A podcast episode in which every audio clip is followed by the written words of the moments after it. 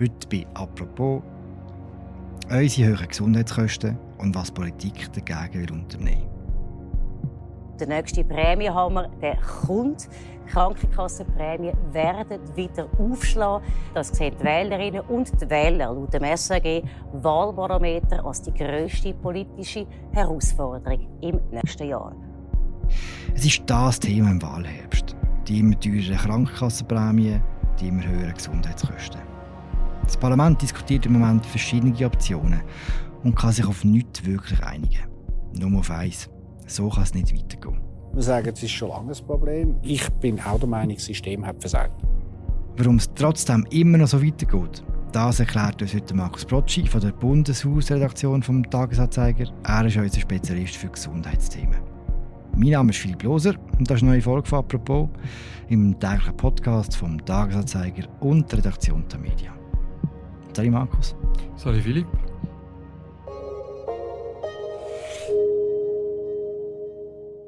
Markus, in zwei Wochen etwa werden die neuen Krankenkassenprämien bekannt. Was dürfen wir, was müssen wir erwarten?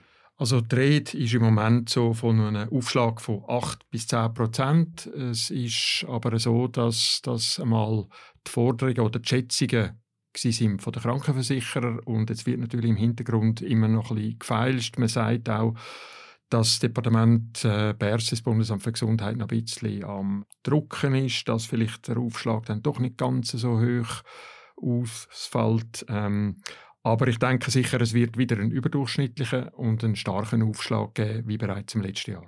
Was würde 8 bis 10 Prozent in Zahlen bedeuten? Also wenn wir es ganz einfach machen und sagen 10 Prozent, das ist zum Rechnen sehr praktisch, dann kann man sagen, wer jetzt 450 Franken im Monat zahlt für seine Grundversicherung, der zahlt äh, dann das nächste Jahr 495 oder sagen wir 500 Franken. Hm. Also das ist doch ein äh, spürbarer Aufschlag und wenn das bereits das zweite Mal im Folge in dem Rahmen ist, dann wird das einfach langsam schmerzhaft. Ich habe das Gefühl, wir sitzen jedes Jahr da und fragen uns immer das Gleiche. Wie kann das sein? Also vielleicht muss man zunächst noch sagen, dass es ähm, 2020, 2021 und 2022 haben wir 0,2, 0,5 und minus 0,2 gehabt. Das heißt, es ist eher so, dass wir einfach Wellenbewegungen haben mit Spitzen, wo dann relativ unerträglich sind. Und das Mal sieht es einfach leider so aus, dass die Welle nicht so rasch abebbt. Also dass es eben auch dann vielleicht auf 2025 nochmal einen grossen Aufschlag gibt. Das ist, glaube ich, ein bisschen der Unterschied, wo im Moment auch die Nervosität und die Unruhe auslöst, dass man das Gefühl hat, ja, es ist nicht einfach jetzt mal so ein, ein einziger Ausschlag im Jahr und dann geht es wieder runter, sondern äh, wir sind jetzt so in einer Phase, wo für einige Zeit vielleicht Aufschläge einfach über dem Durchschnitt von dem, was wir eh schon haben in den letzten 25 Jahren. Kann man denn ganz einfach sagen, was die Gründe sind für den Aufschlag? Also einfach sagen kann man es eben nicht. Oder? Es sind ja immer einfach die einzelnen Bereiche, die aufgezählt werden und das mal zumindest sagt das so der Krankenkassenverband Santé Suisse, sind zum Beispiel äh, die Kosten für stationäre Spitalaufenthalt gestiegen.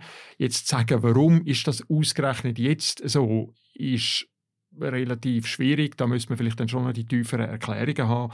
Ich stelle aber auch immer wieder fest, dass es im Detail selbst an der Bekanntgabe von dieser Prämierunde für die Experten nicht ganz einfach ist zu sagen, warum jetzt gerade in dem Jahr wieder Spital stationär steigt. Die anderen Jahre sind es am Spital ambulant. In der Regel sind auch Medikamentenkosten sind am steigen. Was jetzt im Moment stark diskutiert wird, sind Physiotherapiekosten. Dort kann man sagen, hat es in den letzten zehn Jahren etwa eine Verdopplung gegeben. Und hm. dort hat jetzt der Bundesrat Berse auch Tarifeingriff vorgeschlagen, um Gegensteuer zu geben, was aber auch jetzt vor allem in der Branche selber ähm, für Empörung sorgt und die setzt sich auch stark zur Wehr und man muss schauen, was dann am Schluss bei dem Tarifeingriff wirklich rauskommt, ob man der Bundesrat dann den wirklich so durchführt oder ob man findet, ja, man kann das jetzt vielleicht doch nicht machen.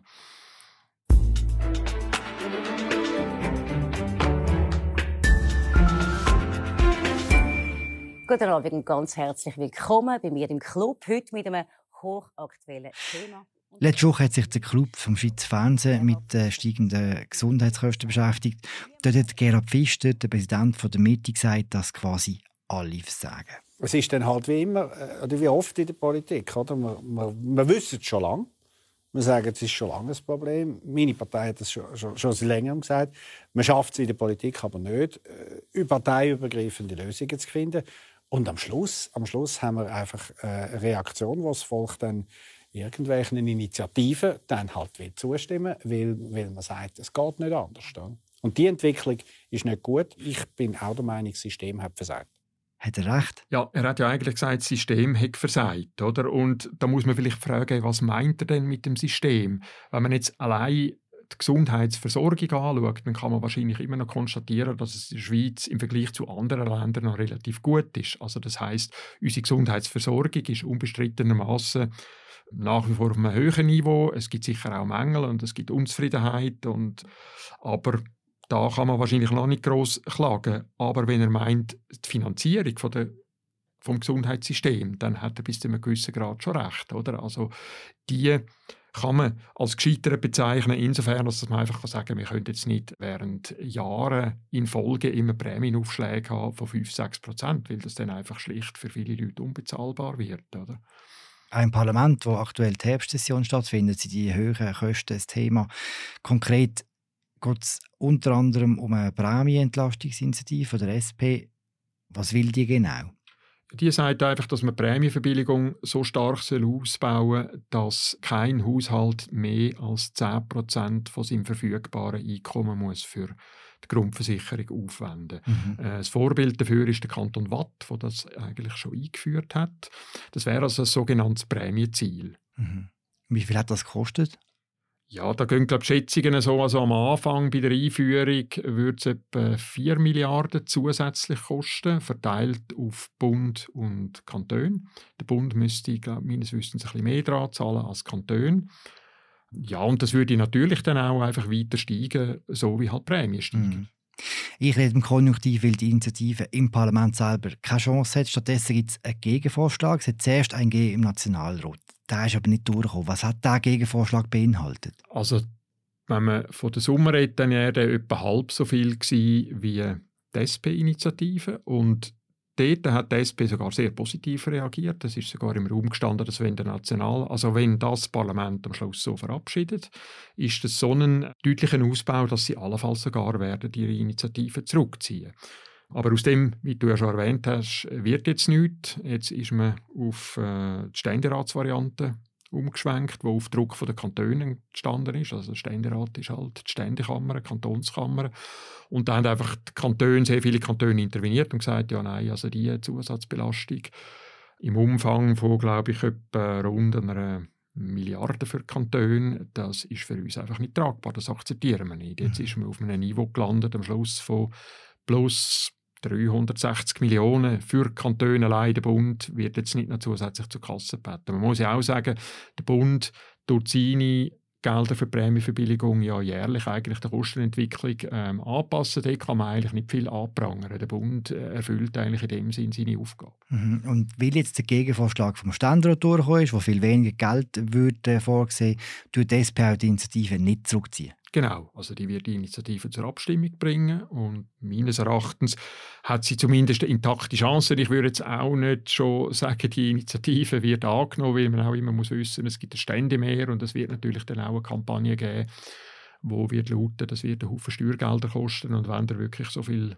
mehr Steuergelder zahlen, aber die Chancen sind sicher von der Initiative größer geworden mit dem Gegenvorschlag. Es extrem wichtiges Instrument ist eben die Prämienverbilligung. Wenn die Kosten immer grösser werden, wenn die Prämie mehr kostet. Kannst du mir erklären, wie diese Verbilligung funktioniert? Also wie ich schon erwähnt habe, der Bund steuert jedes Jahr einen staatlichen Anteil bei an die Prämienverbilligung und verteilt das dann an Kantone. Und Kantone geben dann ihrerseits ihre Mittel dazu. Jetzt ist einfach das Problem an der Sache, dass, dass jeder Kanton anders geregelt hat. Jeder Kanton definiert selber die Anspruchsberechtigung, also ab wann dass man zum Beispiel Prämienverbilligung überkommt. Es gibt Kantone wie der Kanton Bern, wo mittlerweile zwar auch einen rechten Beitrag zahlt, aber er verteilt das einfach auf sehr viele Leute und das führt dazu, dass zum Teil auch Leute, die mit relativ geringem Einkommen durchkommen dann am Schluss eben gleich nur eine kleine Prämienverbilligung überkommen. Man verteilt es einfach an sehr viele Leute. Da gibt es andere Kantone, wie Watt habe ich erwähnt, die haben das Prämienziel. glaube ich, auch von 10 Prozent. Also die äh, einfach so verbilligen, dass niemand mehr muss zahlen als 10 Prozent. Also das heißt, es wird sehr unterschiedlich gehandhabt. Es gibt ja eine Auswertung vom Schweizerischen Gewerkschaftsbund, die zeigt, dass in den letzten zehn Jahren es gibt, glaube ich, sogar zehn Kantone, die nominal ihre Beiträge reduziert haben. Hm. Also obwohl die Prämien überall immer gestiegen sind, aber wo eigentlich sogar ihren Beitrag reduziert haben. Einfach zum Sparen. Ja, ähm, die Prämienverbilligung hat halt immer auch so als Manövriermasse dient, wenn Kantone irgendwelche Sparpakete machen müssen. Es ist auch nicht ganz einfach, wo spart man, dann geht man vielleicht dort her, wo wo es zum Beispiel keine Gesetzesänderung braucht. Aber ich kann jetzt im Detail auch nicht genau, auf was sich dann die Kantone berufen haben. Aber klar ist, dass eben viele Kantone das immer wieder genutzt haben, um, äh, wenn sie müssen, sparen, dass sie zum Beispiel die Prämienverbilligung gekürzt haben. Ich nehme an, wenn es jeder Kanton anders handhabt, ist es auch überall unterschiedlich, ob man es automatisch bekommt oder, ob man es muss beantragen muss. Ja, genau. Es ist, glaube ich, wirklich eine Minderheit von Kantonen, wo den Leuten das automatisch mitteilt, äh, dass sie Anspruch haben. Also es ist, glaube ich, schon so, dass äh, vielen Orten man das effektiv muss beantragen muss. Das ist wahrscheinlich auch noch Hürden, oder? dass es einfach Leute gibt, die nicht wissen, wie das geht oder die es nicht machen. Das kennen wir auch bei äh, anderen bedarfsabhängigen Leistungen, dass die Leute zum Beispiel Ergänzungsleistungen nicht beantragen. Ja, das ist sicher auch ein Problem. Warum braucht es überhaupt das Instrument? Man hat ja bei der Einführung vom Krankenversicherungsgesetz 1996 gesagt, man hält an den Kopfprämie fest. Kopfprämie heisst, Kopfprämie jeder zahlt, heisst, jeder zahlt gleich viel. Also der, ähm, der Manager äh, zahlt genau gleich viel wie der Bauarbeiter oder die Pflegefachfrau. Und als ähm, Kompromiss äh, hat man, oder als Entgegenkommen, als soziale Abfederung hat man gesagt, man macht Prämienverbilligung. Und damals hat man, man hat das nicht explizit festgeschrieben, aber man hat einfach so als Richtwert gesagt, eigentlich niemand sollte mehr als 8% zahlen. Von dem sind wir natürlich heute weit weg. Also mhm. die Prämienentwicklung hat äh, die 8% eigentlich äh, obsolet gemacht. Also wir, wir, sind heute bei Prämienbelastungen, die zum Teil äh, je nach Haushalt 14, 15% oder gegen 20% gehen im Extremfall. Und die Prämien sind nicht das Einzige, was viel Geld kostet. Du hast selber schon über Medikamente kurz geredet. Es gibt Beispiele von Medikamenten, die im Ausland vielleicht viermal günstiger sind als in der Schweiz. Warum ist das so? Ja, ich glaube, die Unterschiede sind ja vor allem bei den Generika sehr groß und das ist ja insofern eigentlich noch störend, weil Generika wären ja gerade ein Mittel, um können, ähm, Kosten zu sparen. Und dort sagt man, glaube im Schnitt sind Generika in der Schweiz einfach doppelt so teuer wie im umliegenden Ausland.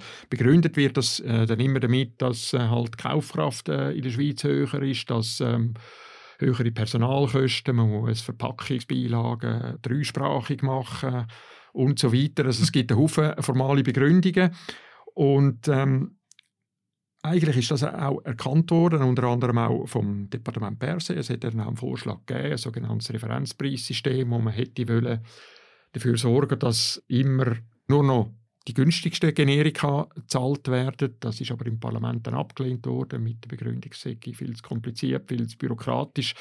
Im Detail kann ich das auch nicht beurteilen, ob es so wahnsinnig bürokratisch gewesen wäre, aber Tatsache ist einfach mit Zahlen allein jetzt für Generika doppelt so viel. Und das führt dann eben zum Teil dazu, dass eben Generika-Verschreibungspflicht nicht gilt, weil ich glaube, der Preisunterschied zwischen dem Originalpräparat und dem Generika muss ein gewisses Maß erreichen. Und erst dann ist man sozusagen verpflichtet, das Generika zu verschreiben, beziehungsweise dann kann die Kasse sagen, wir zahlen das Original nicht, sondern nur das Generika. Das heißt, der Preisabstand sollte einfach grösser sein mhm. zwischen dem Originalpräparat und dem Generikum.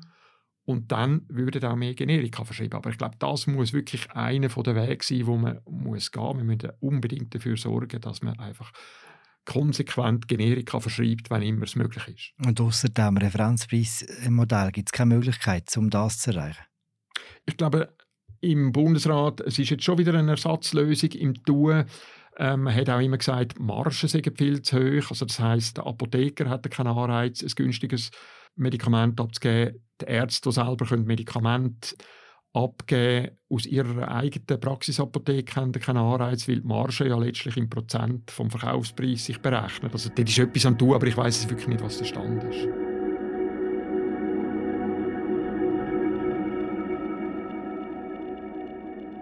Gibt es denn sonst noch Ideen, um etwas zu machen gegen die äh, Gesundheitskosten, die immer grösser werden? Ja gut, ähm, eine ganz radikale Idee hat die Zürcher ähm, Gesundheitsdirektorin Nathalie Rickli geäußert, und zwar, man müsse die Grundversicherung vielleicht abschaffen. Sie ist sich zwar dann auch nicht ganz so sicher gewesen, ob das wirklich das Richtige ist, hat dann auch so ein bisschen schon einen Rückzieher gemacht, indem sie dann an einer Fernsehsendung gesagt hat, äh, ich weiß eigentlich auch nicht, ob ich das wirklich will. Aber es gilt, glaube ich, auch selbst in ihrer Partei, dass das nicht wirklich die Lösung kann sein und dass das, glaube ich, in einem Land, das sich doch als ein Wohlfahrtsstaat sieht, ähm, kann man, glaube ich, nicht äh, einfach sagen, es gibt keine obligatorische Krankenversicherung, weil das selbst auch für den Mittelstand einfach ein Armutsfall äh, sondergleichen wäre. Ich meine, niemand kann eine teure medizinische Behandlung aus dem eigenen Sack zahlen. Also mm. das äh, ist, glaube ich, kein tauglicher Vorschlag. Er hat aber allerdings einfach rege Diskussionen ausgelöst. Ansonsten gibt es natürlich ähm, die Initiative von Mittepartei, oder die Kostenbremse. Und ich könnte mir sogar noch vorstellen, dass die jetzt sogar noch ein bisschen Auftrieb bekommt, weil das ist zumindest eine Initiative, die bei den Gesundheitskosten selber ansetzt. Das wirft mir der SP immer ein bisschen vor, dass sie einfach will, die Kostensteigerung einfach mit Prämienverbilligung will zudecken und Mitte sagt jetzt ja nein, wir müssen dafür sorgen, dass die Kosten nur so stark steigen wie zum Beispiel das Wirtschaftswachstum. Mhm. Und wenn das nicht ist, dann sind die Vertragspartner, also sind Leistungserbringer, das sind Ärzte, Spitäler, Apotheken etc.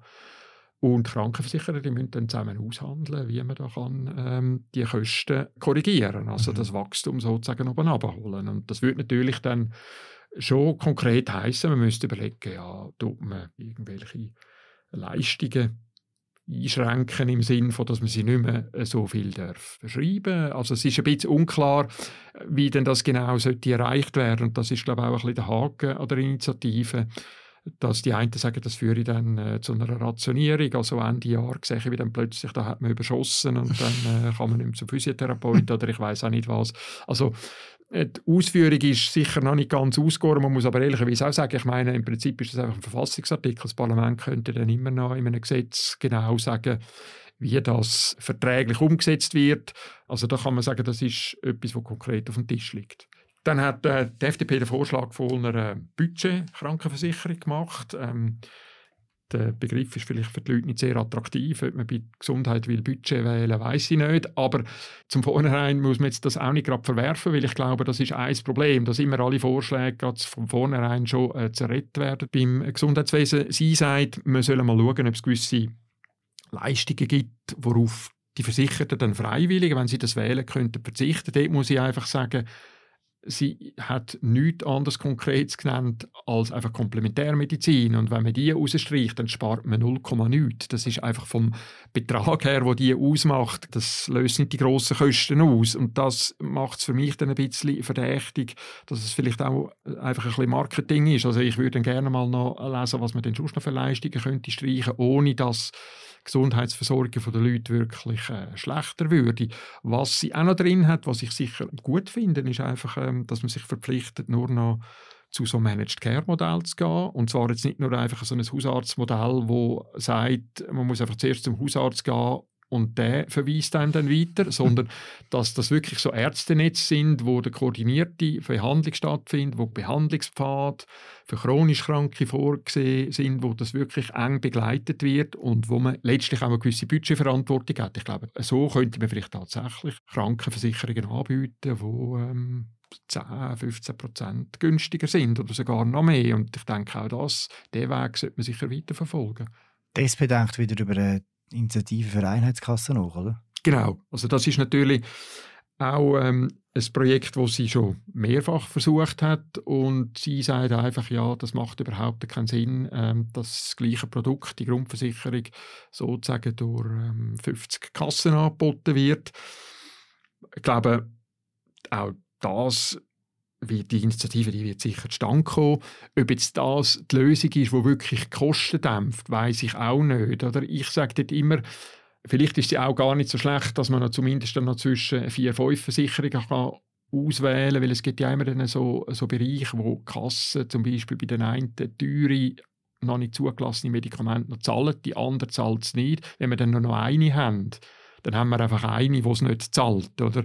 Aber das ist jetzt mehr einfach so, das sind so ein bisschen erste Gedanken, die ich mir mache, aber man kann sich natürlich schon auch fragen, macht es Sinn, äh, dass da noch 50 Kassen am Werk sind, äh, wo alle doch auch noch einen Verwaltungsapparat haben, äh, um letztlich einfach das Gleiche zu verwalten. Mhm.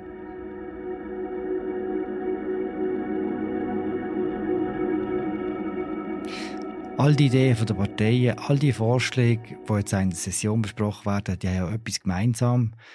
Sie haben es wahnsinnig schwer. Warum ist es so schwierig, irgendetwas zu verändern im Gesundheitswesen? Es gibt einfach extrem viele Interessengruppen. Also ich meine, wenn man halt irgendwo schraubt, das jüngste Beispiel ist jetzt da der Physiotherapietarif. Der Bundesrat Perse sagt einfach, ja, da hat sich die Kosten verdoppelt innerhalb von zehn Jahren und das kann so nicht weitergehen. Und jetzt schrauben wir an dem Tarif um. Künftig sollen, glaube ich, nur noch 20 Minuten vergütet werden. Allerdings ist es glaube ich, so, dass Physiotherapeuten durchaus dann noch länger arbeiten könnten. Sie müssen dann einfach begründen, wenn sie nochmal zusätzliche fünf Minuten verrechnen.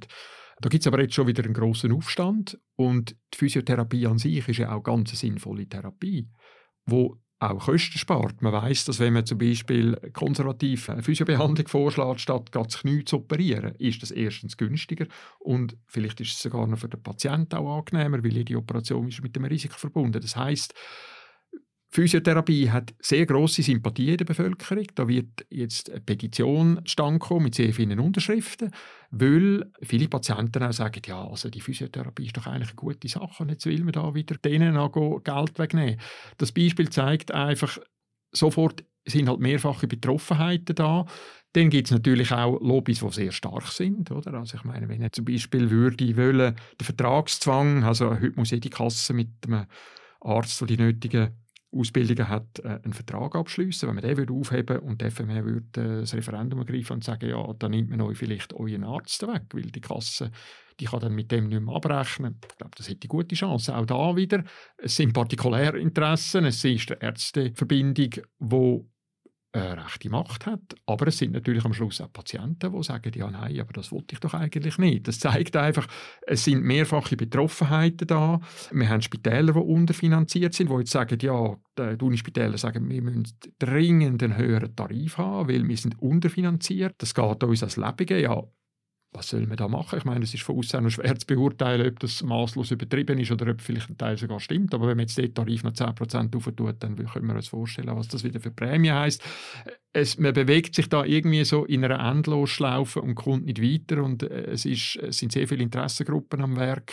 Und die redet natürlich auch auf Parlamentarierinnen und Parlamentarier ein, die letztlich auch nicht die Fachexperten sind. Oder? Also das heißt, am Schluss äh, entscheiden die vielleicht auch aufgrund vom Eindruck, wo ihnen die entsprechenden Lobbyisten hinterlassen haben. Äh, und äh, ja, wer da sicher ein gutes Lobbying macht, äh, erreicht sicher einiges im Parlament. Gibt es eigentlich andere Länder, die ein ähnlich gutes Gesundheitssystem haben wie die Schweiz, aber die Kosten besser im Griff? Also ich war kürzlich in ähm, Dänemark, gewesen, um das zu studieren. Und Dänen werden immer als Beispiel genannt, um zu zeigen, wie man kann die Zahl der Spitäler reduzieren kann. Also zu einer Konzentration der Spitalkapazitäten kommen. Und die haben von fast 80 Spitälern auf eine deutlich geringere Zahl von 20 bis 30. Es kommt ein bisschen an, ob man Akutspitäler äh, nimmt. Äh, dann sind es weniger als 80, aber sie fahren eigentlich ab auf noch gut etwa bis über 20 Akutspitäler. Dänemark hat sicher einigermaßen gute Qualität. Sie haben natürlich einfach ein anderes politisches System. Oder? Dort hat einfach am Schluss die Zentralregierung entschieden, das machen wir jetzt. Es ist ein voll staatlich finanziertes System. Äh, die haben keine Krankenversicherungen für Grundversorgung, sondern das ist zu 85 Prozent steuerfinanziert. Das heißt, ein Dän muss keine Krankenversicherung haben, um ins Spital oder zum Hausarzt zu gehen. Also das heißt, Grundvoraussetzungen sind dort ganz anders. Dann haben sie nur noch fünf Regionen statt 26 Kantone. Und dann ihre Kompetenzen sind auch nicht so groß wie bei uns. Was ich damit will sagen ist, Dänen können jetzt vielleicht im Bereich von der Reduktion der Spitalbetten und auch der Konzentration der Spitäler sicher als Vorbild dienen. Man muss einfach sehen, dass man halt so ein System nicht einfach eins zu eins auf die Schweiz übertragen kann, aber man kann vielleicht einiges abschauen und sehen, dass zum Beispiel weniger Spitäler, wo komplexe Eingriffe viel mehr machen als bei uns wo zum Teil auch relativ äh, kleine Spitäler immer noch äh, hochkomplexe Eingriffe durchführen und mit, bei einer Zahl von 20 bis 30 von Jahren dass das vielleicht nicht unbedingt für Qualität gut ist, das kann man sich auch vorstellen. Und dort kann man vielleicht schon etwas lernen. Aber ich würde jetzt auch nicht einfach sagen, ja, das dänische System ist das Paradies, weil dort gibt es Wartelisten, es gibt Wartezeiten. Es ist letztlich eine rationierte Medizin, weil der Staat sagt einfach, es gibt jedes Jahr 1,5 bis 2 Prozent mehr Geld. Das heißt natürlich dann auch, da ist letztlich ein Deckel drauf. Und äh, wenn dann die Nachfrage unten gleich viel größer ist, dann heißt das unter Umständen zum Beispiel Wartezeiten. Wenn wir das in der Schweiz, vielleicht führt einfach mittelfristig nichts daran vorbei, dass wir auch bei uns äh, irgendwie mit so einer Art Kostendeckel arbeiten. Wunderbar. Und den Text, den du machst, den schreibst du noch? Den schreibe ich noch, der braucht noch ein bisschen Zeit, weil er länger ist und weil im Moment auch noch aufeinander läuft, wie Session, dann haben wir noch Wahlen, dann haben wir noch Bundesratswahlen, aber äh, ja, der ist in Arbeit. Danke, Markus. Bitte. Das war unsere Folge über die stetig steigenden Gesundheitskosten. Ich habe geschwätzt mit Markus Brocci von der Bundeshausredaktion vom Tagesanzeiger. Ich heiße Philipp Loser und wir hören uns morgen wieder. Ciao zusammen.